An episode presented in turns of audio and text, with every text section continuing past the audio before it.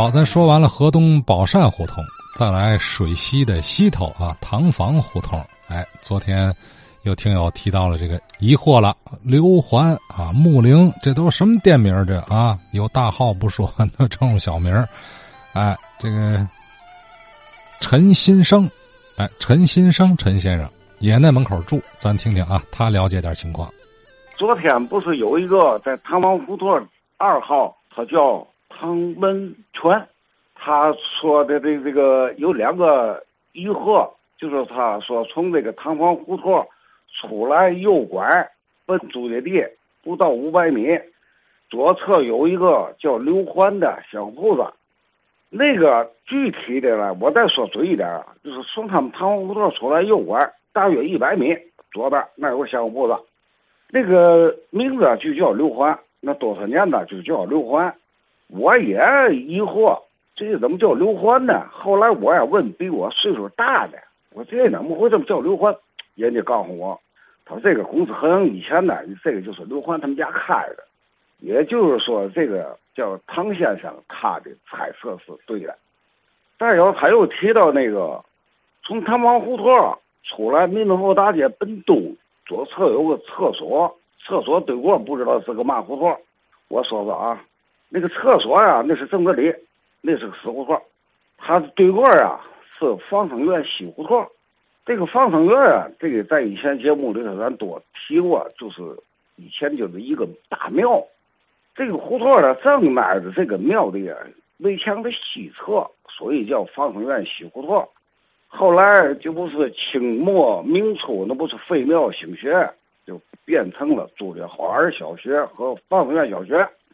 方生院西胡同进去前边那是木的胡同。那儿有一个，就说是副食店吧，里头卖蔬菜，卖这个副食调料，另外他还卖牛羊肉，人们都管那儿就称呼叫木林，他的全称啊是木家胡同零售商店，人们就习习惯就是简称了木林，因为周围呢就有回民，他那个地点那就是就卖牛羊肉，那汉民怎么办呢？那位先生提，从唐王胡同出来，左面有一个大的副食店，哎，也或者是叫菜场也好，什么就是有那么一个副食店。那个副食店就是这位这个唐先生提的那个，挺大的，挺高的，有几个台阶。那个叫朱家花园零售商店，简称叫租赁。那个商店啊他除了卖副食蔬菜以外啊，他还就是卖大肉，那就是汉民。去的，人家回民人家不进去，连我都几乎都不进去，因为嘛呢？一进门左边一个大担子，那大担子就就卖大肉。我虽然是汉民呢，我那生那长的，已经是习惯回民了。哎，那个是租赁啊，租的好玩的租啊，不是租牛租牛马的租，那个是租赁啊。木的胡同这个是木岭，这个反过来咱再说这个木岭啊，这个木岭不在木的胡同吗？木的胡同往东。不到一百米，过了孙家胡同，左面有一个大院那个大院叫木家大院以前啊，我提过那一块以前就叫木家寨，就说指民门后东侧这一块叫木家寨。这是我小时候啊听人念叨。后来啊，我跟这个木家的后人呢，我们聊天提出来了。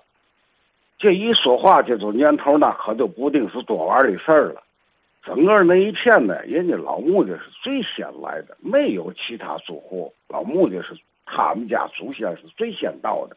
他们到这儿以后啊，盖了一片房，然后呢，再有河北的、山东的一些个回民呢，他就是哎在这安居乐业了。还有好多房子，他们就出租了。这个出租的房子到后来呢，也那房租也给不了多少，哎，还得给人修房，就是。没花多少钱，那过去说呀，几袋洋面钱，这间房子就归你了，他也不往给修了，这房子归你了。包括以前那个王东发老先生提的那个罗家大院那罗家二爷都是回民，包大洋井，那房子那都是老穆家的房子，并且呢，老穆家那个穆家大院的东边那一个那是梁家嘴清真寺，那个那个清真寺。再早以前那也是老穆家的房子，以后呢回民越来越多，他的做事儿啊，从头礼拜嘛的，他们家就拿出几间房子一个院，在那儿就做礼拜四了。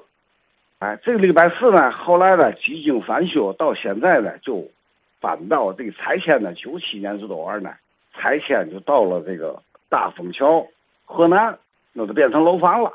我呢在那块住，我临拆迁的时候呢，我还给礼拜四，我送去我口袋拿着八十块钱，我说你看这些年呢，大四没少给我帮忙，我呢这都要搬走了，这一搬我得搬北辰三百万去。我还上那儿来的机会几乎就是为零了，几乎就是拜拜了。我呢拿八十块钱，我出差那天拿八十块钱，哎，结果大四就说行了，你这够困难的，上有老下有小，就只有你一个人，你听了，你有这本心就完了，说嘛不收。我一想不行，你不收不行啊，你不收我以后我就不是怪心病，我心里也不平衡，我就是了了我这份心思就完了。结果最后呢，收了四十块钱。再有呢，我还得要提一提啊，木家大院对过是魏大院，这个魏家大院哈有一个老太太，哎，人管称啊姑奶奶，这个我感觉她有点是传奇人物。在六四年、六五年的时候吧，她那阵儿就出拐棍了，她上我们家串门来，哎，我估计呢，她是晚清生人。他呀，上我们家串门来呀，跟我老娘啊得到他的身世，我呢在旁边听着。他可能啊以前呢是在文南县，这我记得不记年头太多，可能是文南县。他年轻的时候啊，跟着一个这个南方的盐商结婚了。结婚以后没几天呢，这盐商啊就不知嘛原因吧，就走了。临走以前呢，给他撂了一笔钱，具体撂多少钱，人家也没说。反正啊，他们家哈挂过两次千顷牌。哎，等这个姑奶奶走以后，我问我老娘，我嘛叫千顷牌？他说你家里趁一千顷地，当地政府就给你挂个挂个千顷牌。哎，然后呢，他在解放前吧，天津解放前呢，他可能是那边土改是那么回事吧，他就跑到天津来了。在魏家大院对过呢，就是那一片宅子，青砖瓦房，大方砖满地。他搬到这儿来以后，他孤身一人，他一直等着那个南方的那个盐商，那个早都没影子了。他就把他那个侄子嘛的，就都给弄来住一个院儿。其中呢，他有一个侄孙子，跟我小学还是同学。我的同学不是喊他姑奶奶吗？我不也跟着喊姑奶奶吗？也那门口啊，就是管称就是姑奶奶，一直顶到啊，文革，六六年七八九不最热闹吗？可能是在六七年吧，这人呢就去世了。哎呀，我就想啊，这不是现代版的孟姜女吗？太痴情了，结婚没几天他就没信儿了，一直等了一辈子，这都是搁现在来说，这都是不可想象了，哎。我就剩下我都想嘛呢，我搬不过来以后到这儿得有二十年吧最让我留恋的就是我的那些个老邻居，我那老邻居发小，那都是回民呢。我那儿生的，我们没有因为生活习惯不同啊闹过摩擦，就是邻里之间呢就跟这个一家人样的。你平常有点嘛事儿，去趟厕所也好，是买点菜也好，没有锁门的。哎，你家里头有点嘛事儿，你家里头用个人，你出了门你别管是谁，你喊一声，他给你干不了，他给你找人去。哎，那阵都是自行车，家里生炉子，住平房，那短不了这你收拾的工具，你你不可能备那么全，没有班子了，完谁谁家有，也别管他是不是饭口，到那儿去，到接班子。他哪怕吃着半点饭，他端铺地，他给你给你那板子拿来，就是跟就跟一家人像的，那非常值得留恋。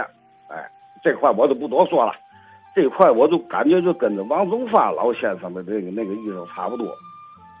另外，我再说一说啊，节目里头聊了不少天市的桥，南运河的桥、海河的桥、是强子河的桥，聊了不少。没有人聊啊，这个红卫桥的东边有四个大墩子，那个肯定是当当初肯定是盖桥啊。